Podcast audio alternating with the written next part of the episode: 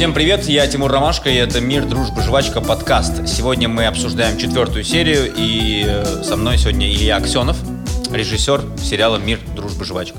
Илюха, привет. Привет. Давно с тобой не виделись. Да, по два дня. Да. Для нас это много.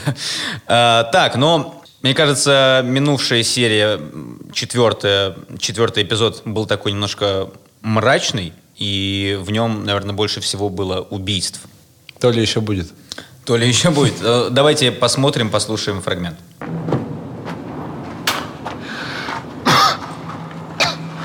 А ты знаешь, что такое красный тюльпан? Так наших пацанов в Афгане духи пытали. Кожу разрезали вдоль всего тела и наматывали над головой. Я из тебя мокасины пошью. И в Ялту. Вообще, я до, я до этого считал, что сериал очень светлый. Мы, мы об этом с вами много с Сашей говорили, что это э, ваши ощущения 90-х, как подростков, они такие яркие, но я думаю, что можно об этом забыть после четвертой серии, потому что, ну, она, как я сказал, уже мрачная такая, там много всего такого негативного происходит. А, вот скажи, герой Никиты Павленко, он, э, когда вот убивал Тимура, он не думал о последствиях, что... Ну, ну, почему он так сделал? Есть такое, что мы разбирали это, и появляется как бы... Ну, то есть закладывается одно, получается немножко по-другому, а потом еще третья интерпретация происходит. И мне Никита больше всего один из любимых персонажей. То есть, Да. как бы, э, там, несмотря на то, что будет твориться дальше, э, очень многие, кому я показывал, там, друзьям, там, команде своей, э, они не очень его полюбили. Серьезно? Ну, как бы такой, типа, не- отрицательное обаяние. Я его обожаю и убил. Почему? По крайней мере, когда я с Никитой общался, то есть одно дело, как закладывалось, а потом, когда мы в процессе обсуждали. Ну, человек, есть какая-то вот травма на фоне э, войны, когда он просто уже мстит. э, про- Просто, во-первых, его, им крыши сносят. То есть есть реально Не от алкоголя, а просто. нет, вот на, на фоне войны, когда вот он только касается там какой-то агрессивных тем, мы просто как раз у нас э, Саша Белов э, очень много поднимал на тему Афганистана, и про людей, которых накрывает, и там вот есть люди, которых вот себя не контролируют в определенном процессе, ну, то есть попадают в какой-то в какое-то такое состояние, когда они могут потом уже после сожалеть. То есть у нас, например, Алик, который просыпается и дергается, у него он прикована рука, это реальная история, вычитанная нами про афганцев. Там чувак просып- мог ночью ударить жену, типа. Я еще, знаешь как, я не хочу... Иногда я сам не знаю ответа на то, что я снимаю, как мне самому интересно. То есть, если сказать, он решил, значит, отомстить, потому что он козел. Он плохой человек, он решил убить человека. Мне кажется, это неинтересно смотреть. Мне нравится Никита как актер, потому что я смотрю и сам не понимаю, что он там туда закладывает. И я не могу, наверное, ответить на этот вопрос. Ну, насколько я помню, как мы закладывали, это то, что он просто ненавидит всех, типа, черных. То есть у него есть же свои и черные, типа. Духи и свои. И все, кто не свои, тех убить. Как бы. Был очень простой такой прямолинейный э, чувак, который возьмет и вот надо... Кто-то ему не понравился, пошел и убил. Чё? А чё ты я тебе там сообщений на пэджерку накидал? Ты чё такой нарядный? А? Да я это, с Иришку на озеро возил. Ну и там мы, короче, с ней в, этот, в полный контакт вошли. А вот эта история с красным тюльпаном, это э, откуда это? Да, вот есть э, э, Леша Иванов, сценарист, он э, ка- каждый по-своему изучал материалы, и вот он нашел такой вид. Там было, он сделал какую-то огромную подборку отвратительных подробностей афганской войны, которые я начал читать, мне просто плохо стало. Ну, как бы я дочитал до конца, но это было в несколько этапов, и это один из, э, один из вариантов издевательств.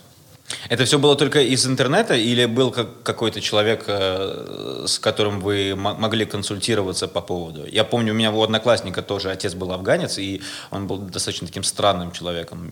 Ну, У меня отца должны были в. Афган. У меня отца должны были в Афган отправить. Я просто об этом, по крайней мере, именно афганское, я через отца знаю, он там не служил, потому что он реально хотел туда поехать. Потому что он верил в то, что это надо. То есть ему знакомый вправил мозги, сказал, ты дебил, типа, куда ты собираешься? И я, по крайней мере, это интересовался одно время и читал про это, потому что у меня отец чуть было там не оказался. Был консультант у нас, насколько я помню. Я начал документалки смотреть на YouTube всякие находить. А потом была отвратительная, помню, фильм «Теснота», я случайно наткнулся на него. И там была сцена убийства, которая просто... В итоге я понял, что я лучше буду это изучать через человека. То есть это настолько жестко, что я не могу напрямую это воспринять. Типа, у нас там были сцены еще определенных флешбеков, которые мы в итоге срезали. Мы думали показать то, как А- Ав- Алик воевал, как получил свою травму. То есть в итоге мы все это отрезали. Потому что это было жутко или потому что уже не... не- Ну, Мы подумали, что мы, не, мы в этом не разбираемся. Мы покажем фейк. Вот. Там будет много претензий, да, по поводу... Да нет, просто понимаешь, мы какую-то чушь снимем. То есть мы насмотрелись фильмов, начитались и решили показать, как это было. Мы вообще ничего в этом не понимаем. То есть это будет какая-то пережеванная уже кем-то что-то перееденное, вторичное, не пойми что. Ну, давай тогда поговорим о э, еще одном убийстве в этой серии, как будто я какой-то детектив. Э, у нас есть фрагмент. Я только припугну. Ты что наделал-то? Я же не специально. И после этого Санька вместе с дедом э, сварили э, суп из вороны. Да. Да, это какая-то тоже история вычитанная или... Антон Щукин э, хранил эту историю, видимо, из своего детства для какого-то сериала, может быть, куда-то запихнуть, и тут он как-то принес, сказал, вот она.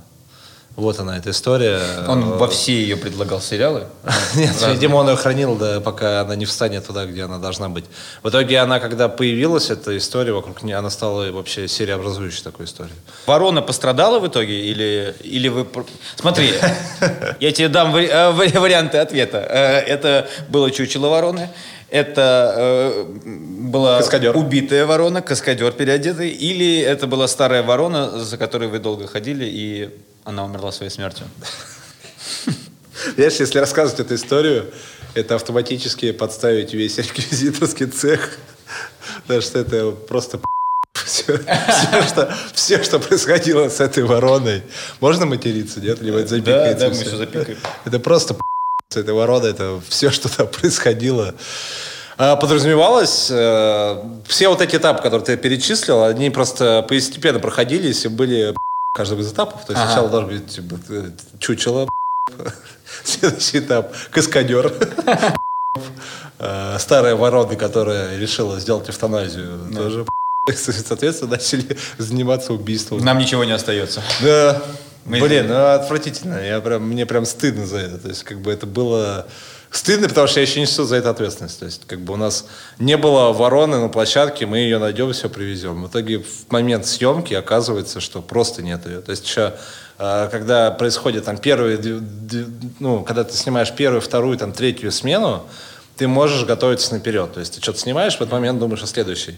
Когда у тебя наступает 30-я смена, ты живешь настолько в моменте, ты только в процессе вспоминаешь, что в этой сцене сейчас должна быть там грузовик условно участвует. И такой, о, а грузовик-то у нас есть вообще? То есть, и как ты, нас- ты доверяешь людям, которые тебя окружают, и мы приступаем к сцене, кстати, а вот у нас там ружье, покажите, какое наше. Да, все правильно. Вот. Ну, то есть там мне за день еще прислать фотографии, там ружья всякие, это по WhatsApp одобряю, но иногда привозят, не привозят. И у нас было так, что вот в процессе съемок надо снимать э, труп вороны. Вороны нет просто. Но взяла воздушку наш реквизитор. Блин, не знаю, не надо это рассказывать, как процесс.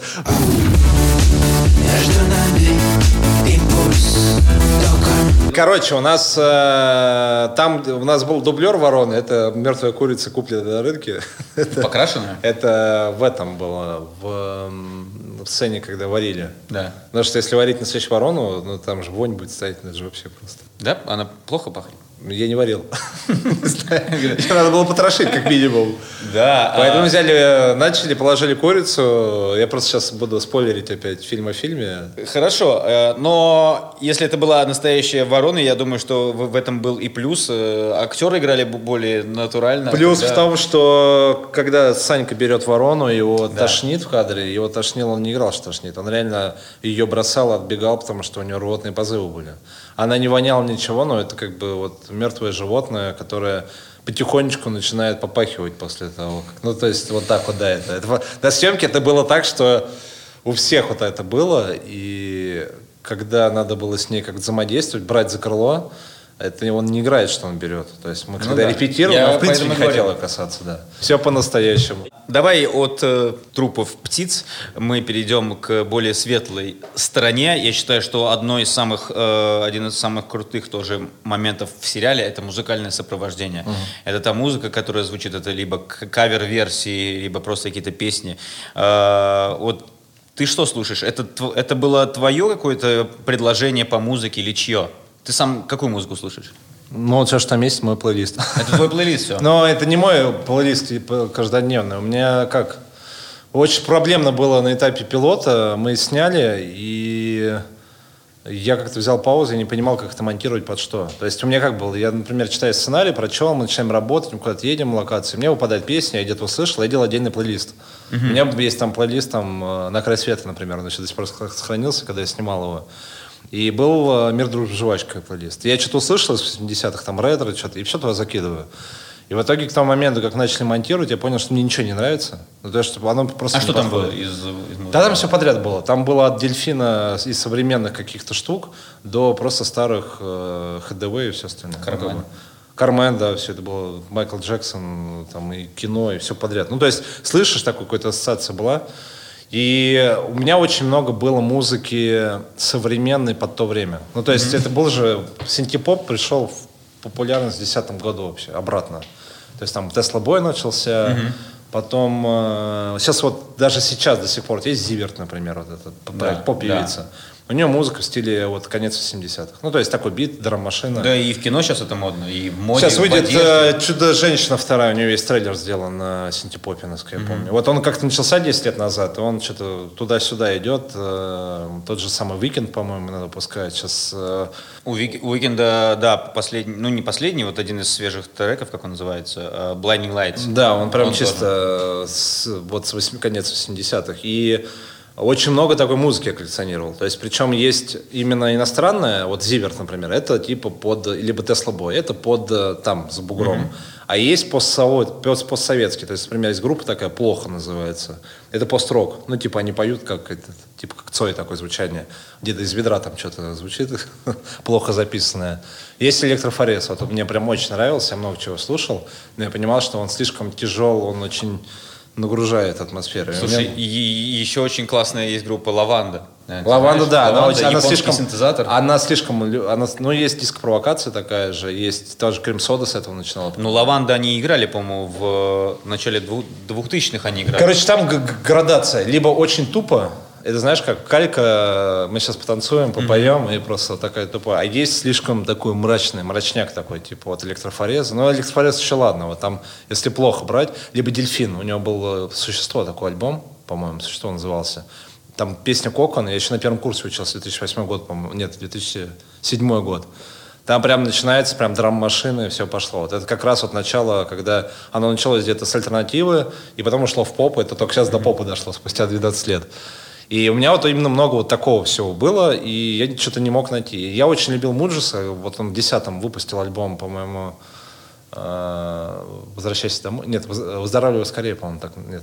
Там была песня «Выздоравливай скорее», и я, когда ее нашел, она мне случайно выпала на, там, на рандоме. Я очень часто на рандоме слушаю музыку, потому что у меня просто хлам на телефоне, и на рандоме выпал и я такой, вот она, Вот, типа, реакция была не просто вот она, прям вот так было. Послезавтра сериал выходит, вот Не, а так и было. Я просто понял, что я ничего не монтирую, я просто начал переделывать то, что было сделано. Вот так вот это было сделано. И это... а, причем именно возвращаясь, скорее, возвращаясь, а, выздоравливать скорее было основное, но сейчас промо есть. А я в итоге никуда ее не приткнул в сериале, самое парадоксальное. Я нашел «Выздоравливай скорее», а там прям, я чувствую, это прям вот ре- ретро прям Как такой. называется основная песня, которая «Химия». зву- звучит? Химия. Да, там было два альбома в этом стиле. Это под пост, постсовок какой-то. Я не знаю, как это назвать даже стиль. Это какой-то романтическое воспоминание э, начала 90-х, вот такой какой-то. Там и электронщина, и рок, и все подряд, и биты какие-то. И еще вот это, его электро, электро Цой называли, я помню. Он как вышел, его афиш называл электро Цой. И вот, сейчас, и последнее что скажу. Случайно его нашел, начал все его альбомы слушать, и у него два альбома, по сути, все два альбома, которые вот в этом стиле вып- сделаны, наверное, процентов 70 оттуда просто вытащил как основное на пилот, а потом уже после пилота, слушайте, а да, типа всем вкатило. Я показал, вот такой есть вариант, сумасшедший, но, но прикольный. Ребятам вкатило, говорит, классно, а давайте закажем композитора. И все вот эти панельные пролеты, э, я имею в виду, пи- Да. В, в сериале, они все идут по- под, э, по- под эту музыку. Я хотел немножко от музыки. Э, откуда у тебя такая любовь, или не знаю у кого, к квадрокоптерам и ко всем вот этим э, Нет, у не- меня не- любви- небесным пролетам? Нет любви к квадрокоптерам, просто надо снизу не снять это, то, что, ну, вот эти панели. Просто застройка Тулы, и как вообще почти всей России, она по плану шла, советскому. Советский план был, там как-то построили, а потом, э, потом в этом приходится жить. Есть просто очень классная книга на эту тему. Э, Если смотреть сверху, как построены кварталы, изначально, то есть вот в Туле есть квартал, а потом еще напихали туда в процессе еще домов. Если смотреть, они очень геометричные.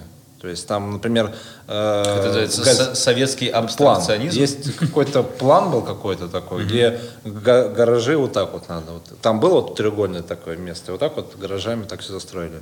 Был э, там квадрат 4 на 4, вот так вот угол дом, угол дом, угол дом, вот так вот еще дома и вот так дома. И еще по центру детский сад. Ну типа э, как Тетрис, как будто в Тетрис кто-то играл, вот так все застраивали. Потом сейчас туда напихали уже все другие И уже не дома. так красиво сверху. Да, уже не так красиво. Вот я живу на Серпуховской, там есть район, который 20-х годов еще. Он сверху выглядит как иксы такие.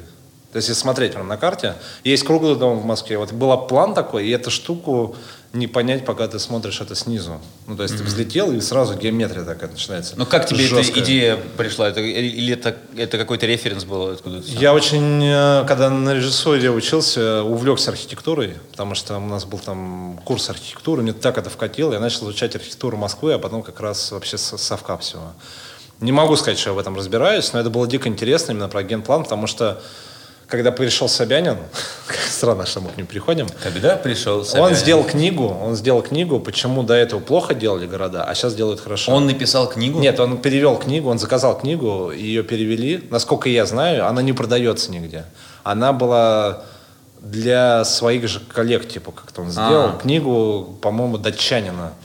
Он как «Города для людей», по-моему, называется. Она чисто по заказу Москвы. Мне ее дали, потому что я тогда работал в Art Pictures и тоже про 90-е должен был делать.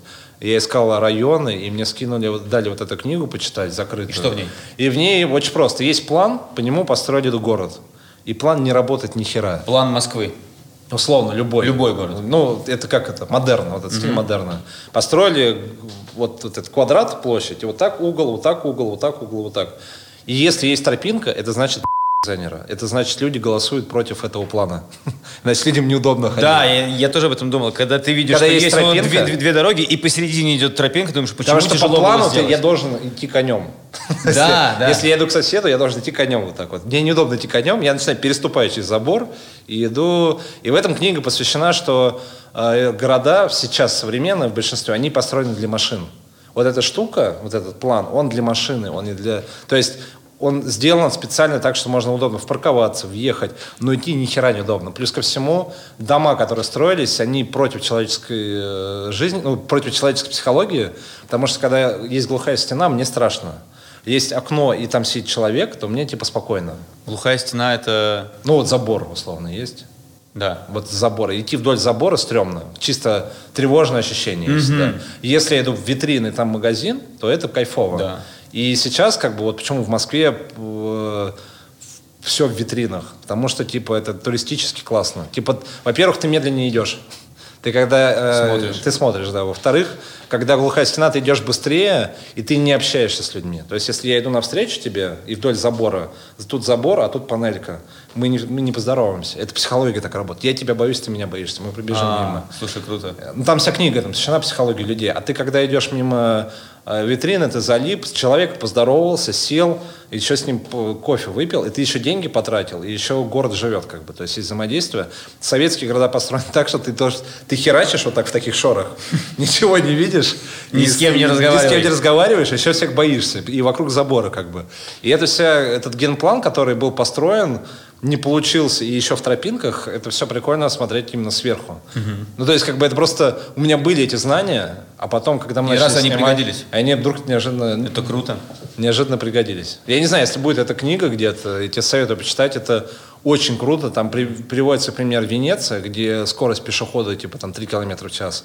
И какая-нибудь, э, по-моему, то ли Бразилия, где вот так вот есть шоссе, дома, и там настолько неудобно ходить, что люди там чуть ли не полубегом идут. Потому что когда есть еще Я думаю, шоссе... что там есть еще одна причина, почему люди полубегом Ну, ходят. это преступность, преступность, Да, преступность. преступность след- э, следствие таких застроек. Серьезно? Преступность может являться следствием того, что район так построен. А потому что я могу тебя за угол завести и ударить.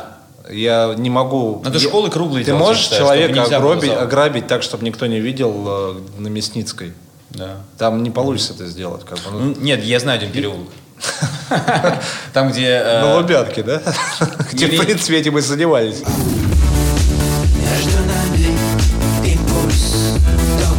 Вернемся к музыке. От каких треков пришлось отказаться, возможно, из-за стоимости или из-за чего-то еще? Было такое? Блин, вот не хочу спойлерить, но в шестой серии очень круто зашла была петля, э, петля пристрастия из группы. Песня Откуда ты берешь эти группы вообще? Есть в кон- это отдельный разговор. это известная группа? Это ВКонтакте есть группы, например, эстетика где 15 тысяч- Эстетика Да, очень крутая группа. Фотографии панелек, э, трансформаторных будок, э, Ага. называется есть бегущие по дням. Прикольно. Это ночные дворы, только где неоновые подсветки всякие, и выглядит как бегущий по лезвию, словно. И есть березка группа. Они маленькие все. То есть есть маленькая книжка про снег, есть такая еще. И это какие-то адские группы, есть типа родной звук. И ты пять минут посидишь, отравишься, потому что думаешь, господи, где я живу? Это просто... Есть люди, которые этим кайфуют. Ты заходишь, отравляешься, кучу всего этих э, набираешь. Собственно, идея с панельками пришла после эстетики то есть я вот так вот листал ее, листал. И там очень много групп всяких кидают, скидывают. Ну вот там Саня мне скидывал, потому что он тоже это любит такое слушать. Иногда на афише что-то выходит. То есть это не лежит на поверхности. То есть это надо, это надо садиться и рыть. То есть это вот этот весь саундтрек, это не в день я сел и нашел. Типа, это в течение два года мы делали, два года оно копилось, копилось, складывалось. Там нашел 200 треков, из них 10 взял, два вошли в монтаж, потом еще 200 послушал. Вот так вот, типа... Ты сказал, в шестой серии это будет или в В пятой? шестой серии ее нету. Это она была там, пока мы пришли к моменту... Чуваки просто не отвечали.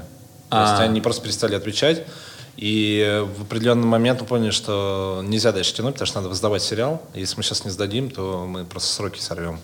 И поменяли другую на более крутую тоже, которую в итоге мы очень быстро очистили. Группа «Невидимка» есть такое. Этот, «Гетто под окном». Невидимка? Да. У нее клип называется «Где-то под окном». Я просто в таком восторге был, когда это увидел. И ну, то есть хуже не стало, но мы как-то там поменялась интонация в финала серии. Это фин- типа... Нет, это очень кайфово, мне очень нравится, что при том, что этот сериал про 90-е со всей визу- визуальной эстетикой 90-х, но при этом он очень стильно э, и вкусно слушается даже сейчас по, именно по музыке. А это потому что вот это вс- все эти люди, которые пишут эту музыку, это ровесники мне и сценаристам. Это их переосмысление. То есть «Невидимка» делает исключительно поп-рок в районе 95-го. У него... э, ну, он начинал с рейва, потому что тогда рейв появился, вот только Продижи пошли, типа No Good альбом, по-моему, был. Как, нет, No Good песня была, а которая сейчас, кстати, тоже каверов дохерища сделала. Помнишь такую песню? No good, да? Да, вот. Этот же рейв такой, вот, типа, начало. Они начинали с рейва, перешли на поп, а потом на рок, и такое звучание. У них два альбома в стиле вот 95-го. Муджес там пораньше чуть идет. Есть группа «Плохо», она не вошла, потому что тоже мы чуть не связались. А, Электрофорез, это тоже пост-рок такой, вот. И как-то они все примерно наши, мы все не ровесники, вот какое-то переосмысление своего детства идет. И как бы я концентрировался именно на двух вещах. Музыка того времени, которая прямо у меня прям в мозгу сидит, и переосмысление того времени. Вот. Давай поговорим о том, как вы работали э, с Романом Литвиновым, с Mujuice. Э, Mujuice. Да, мы с ним один раз только встретились вообще. То есть мы очень долго общались. Мы типа встретились на 20 минут, часа, два сидели, им надо было уже убегать. И я очень много с ним по телефону разговаривал. Я рассказывал просто ему сценарий. То есть я, ему, я ему говорил, слушай, давай, я не знаю, я честно признался, я первый раз работаю с э, композитором, и я до сих пор не понимаю, как это делать. И я ему рассказывал просто темы, которые есть. Я ему рассказал темы и рассказал персонажей. И говорю, что торкнет, то и пиши. В итоге я им рассказал, там, Санька, Вовка, Алик, все дела. А, есть вот такие, такие, такие события. Потом он написал ему эм, то же самое в письменном виде. Ну, то есть я докидывал, mm-hmm. докидывал, докидывал. Но ты не, не, не кидал ему какие-то референсы, что тебе вот хочется, чтобы это было похоже на вот это? Или я специально этого не делал, потому что сказал, что референс это копия. Да. То есть я потом кидал ему референсы в конце уже, когда уже нужна была конкретно закрыть дырочку какую-нибудь там в монтаже. Началось с того, что потом мы начали ездить по локациям, я ему фото локации скидывал, где это все будет. В итоге он через три месяца прислал мне демки, которые вообще никак не были связаны с тем, что мы обсуждали. Просто никак вообще. То есть я ему рассказывал, и Сайка, Вовка, любовная тема. Он присылает мне тему Love is. Я ему рассказал, там, короче, будут хранить собаку в серии в одной.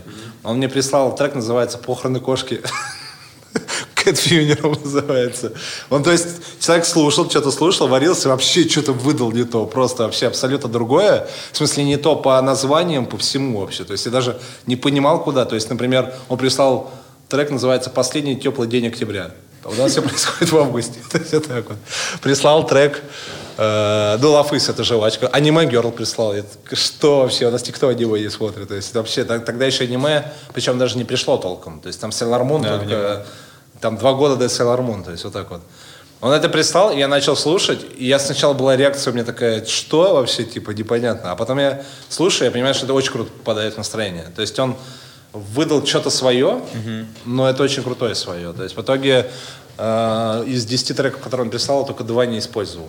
И я их не использовал не потому, что они мне не нравятся, а потому что это ушло на этапе сценария. То есть я ему рассказывал некоторые сцены, он там мог назвать, например, э, трек типа «Гонконг», как-то так. Я еще не понимаю, почему тут Азия. Но я понял, что Гонконг там, там... будущего. Но это было звучание э, восточное при этом почему-то. То есть это, видимо, он писал под Зураба. Но у нас ушли многие сцены с ним, и в итоге оно не, туда не встало. И в итоге это было Э, типа я пришел покупать хлеб, мне продают молоко, но очень вкусное. вот, так, вот так вот это было. Так я все это заюзал. Возможно, он работал по каким-то ассоциациям, ну то есть э, от, отталкиваясь. Да, он слушал, и у него было, видимо, как он, знаешь, как запах есть. То есть да. есть запах, и ты идешь по этому запаху. И куда он тебя приведет уже? То... Я вообще не понимаю, как работать с композитором. Я просто рассказывал и говорил, что торкает, и присылал свое настроение. У нас был очень крутой фокус-пуллер. Это чувак, который фокус крутит. Да. Э, отдельная профессия. Чувак просто... Да, да, с такой штукой. И он очень круто фотографировал на телефон. Прям офигеть, как круто фотографировал. Потому что оператор вообще не до этого был. А он же учит, подожди, фокус, Все, что сделано в промо, все, что в промо, это его. Вот он просто на, фо- на телефон фоткал и обрабатывал. И мне скинул. Я говорю, блин, как это круто, можно я скину этот канал? Я в итоге закинул это продюсерам, закинул ребятам, и этого теперь, если забивать «Мир, дружба, жвачка», почти 80% материалов – это его фото с телефона. Ходил, фотографировал, и это все пошло. И он как-то еще ловил всю эту тему, он до сих пор присылает некоторые фотки. Он сейчас посмотрел сериал и начал э, то, что он не отобрал, мне присылать типа в личку, мы так с ним общаемся. И я его фотки отправлял Mujuice у. И Mujuice на его основе, видимо, как-то тоже использовал это в процессе. Круто.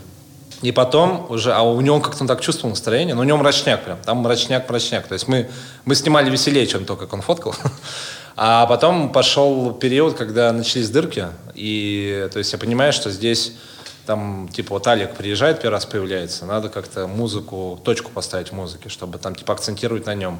И я прислал ей монтаж, говорю, вот тут начинается, а потом я обрезал просто трек и говорю, типа, допиши. И он прям присылал мне mm. треки. Потом я им сказал, ты можешь, вот химия есть, типа, веселая версия химии, а можешь сделать э, минорную, каверную? Он говорит, да, могу. Я говорю, такой, типа, вот, есть, типа, Надя, там трек был 100 дней, вес, такой невеселый, с битами, а потом она перепела с... Э, пианино. Ну, ты услышишь, он потом дальше будет. Я говорю, можешь так же сделать? Говорит, могу. В итоге не то все сделал. Опять. Он прислал, короче, с балалайкой. Он говорит, можешь типа пианино? Говорит, да, могу. В итоге балалайку прислал. И это так круто было, что вот в четвертой серии как раз э, этот кавер звучит, когда дед диктует письмо. На самом деле там кавер... И он в конце первой серии еще звучит, этот кавер. Он просто взял и дома что-то наиграл дома. То ли у него балалайка дома, то ли он э, на своих там электронных приблудах всяких это сделал. И выпустил кавер собственной песни за несколько дней причем. Я сидел, я не мог закончить восьмую серию, то есть там не было точки, я не мог подобрать э, песню, то есть я прям измучился, там просто все уже, все, что у меня было. В итоге он за два часа до того, как я собирался домой уже поехать, типа, сейчас ладно, оставим так пока, типа. Он мне прислал серию, он в Телеграм прислал мне этот трек, я его послушал, вставил и все, типа, все, сериал смонтирован. Чувак просто по запаху идет и как-то очень круто это делает. То есть он просто, причем он так, он не спорит ничего, да, я все понял и прям, и все понял, действительно. То есть вот так вот это было. Да, мне кажется, с композиторами тяжелее всего работать. Ну, не потому, что они какие-то ну, сложные, а потому что вы э, немножко даже, ну, мне так кажется, я, я один раз это делал, вы чуть-чуть на разных языках разговариваете. Я легко отделался вообще. То есть я сколько знаю знакомых режиссеров, они все отговаривали. Угу. То есть они все никогда не бери композитора вот так вот. Да, потому что ты даже не знаешь, как объяснить, ну, это не то. Первая версия вообще была, когда давайте купим кучу хитов того времени и каверы перепишем современными. Типа возьмем Анакондас, но пусть они споют мой ненаглядный условно. Ну, типа такое переосмысление сделать. В итоге этот ход сейчас используется во всех фильмах. Думаю, а давайте, может, симфонический оркестр возьмем, типа. Потом, типа, это какой-то геморрой. Мне все отговаривали, потому что все мои знакомые режиссеры, которые работали, у них не получалось. Типа, они были вынуждены либо смириться, либо потратить деньги и не использовать. Так, у нас как-то прям Срослось. Влетело, правда. А как ты думаешь, какая песня вообще является для, для сериала самой знаковой? Блин, я не знаю, у нас просто есть э, три этапа, все-таки три этапа развития сезона. И начинается, наверное, все с химии. Там просто химия и журавли, вот два трека есть. Потом идет э, дыхание и люби меня, люби. А потом... В исполнении гречки, да? Да, гречки, да. да. А потом, потом не знаю, что. Не забудем, не простим. Нет, вряд ли. Фиг знает. А, химия, акустика, наверное. Вот пересмотр... Ты просто, наверное, еще не дошел. Там вот химия уже такая минорная больше версия, акустическая mm-hmm. там есть.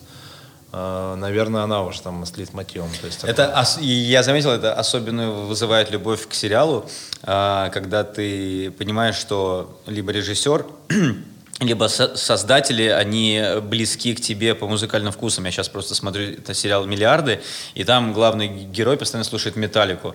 Он ходит на концерты, там, к ним в гримерку, и я такой сразу, да, они любят тоже «Металлику». Это... Слушай, я думаю, тут знаешь, чем прикол? Э, на самом деле, я часто встречался, по крайней мере, на другом канале из трех букв работал. Там э, просто есть правило залить музыкой все, и очень часто это делается, да даже фильмы, если смотришь, вот «Холоп» тот же самый, там типа постоянно там какое-то качество. Там нормально подобрано, но тем не менее надо залить все, и это обычно как делается? Либо то, что сейчас на слуху, а, либо то, что в принципе веселое.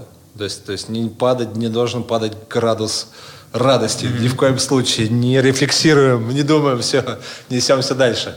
Тут как бы и тишина нужна, и акценты какие-то, и э, когда ты просто разрешаешь себе погрустить.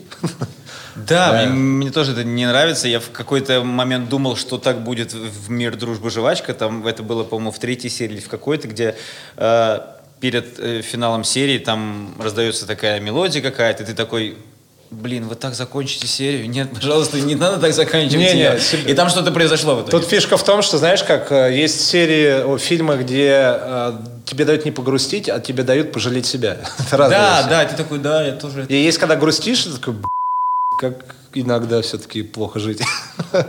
И начинаешь что-то рефлексировать. А есть, когда ты себя жалеешь. Это когда, знаешь, на взрыв какая-то там. И там что-то кто-то плачет, и она типа не бросай меня. И кто-то себя жалеет в этот момент очень сильно. Да, Там создатель, да, да.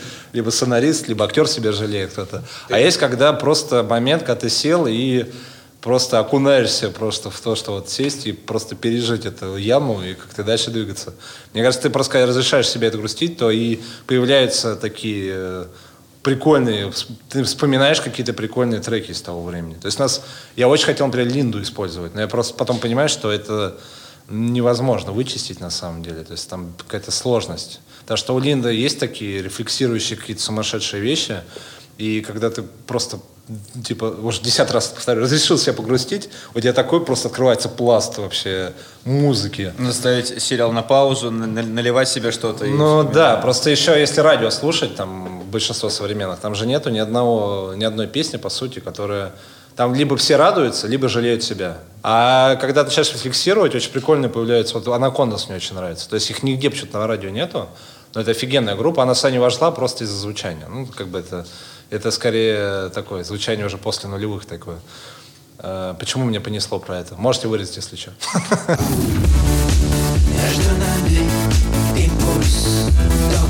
Илюха, а ск- скажи нап- напоследок, ты когда-нибудь занимался музыкой сам? Ты просто очень, или ты просто сильно увлечен? Очень сильно увлечен. Ну, слушай, я мечтал, наверное, когда у меня есть там дома гитара, могу повенчать, но я нет, не разбираюсь в этом. Я не усидчив для того, чтобы... Ну а вдруг так произойдет, что э, к новому сериалу, либо к следующему э, сезону ты сам напишешь музыку? Ты знаешь, э, были мысли как-то пойти. У меня друг, например, э, вот, с которым я команда Sega Mega Drive, тоже, кстати, из того времени названия. И мы выступали под синтепоп, между прочим. Э, Все шло, в общем, вся, всё вся шло. твоя жизнь шла к этому Да, слушай, я боюсь, что до конца жизни так и будет. Как бы. Э, Михалков? Вот он ходил, э, типа, заниматься, э, диджейские сеты делать. И отходил. Я просто понимаю, это, типа, это, если в этом будет нужда, это надо сесть и учиться. Это как вот мне захотелось как на мотоцикле ездить научиться. Ты должен сесть, не вот на мотоцикл. И погрузиться. И е- ехать, и ехать, падать, ехать, вставать, падать, пока не получится. Я понимаю, что сейчас то, что у меня в жизни происходит, я пока не готов там музыки дать. Я лучше слушателем останусь, чем... И буду другим говорить, что написать. И будем надеяться, что у тебя никогда не появится времени этим заняться. А это был э, Илья Аксенов, режиссер сериала «Мир, дружба, жвачка». Смотрите новые серии на платформе Премьер One и скоро на ТНТ. Меня зовут Тимур Ромашко. Смотрите наши выпуски подкаста. Увидимся через неделю. Предлагаю закрепить нашу дружбу. За мир. За дружбу. За жвачку. А давайте за то, чтобы мы живы. О, начинается. Между нами импульс тока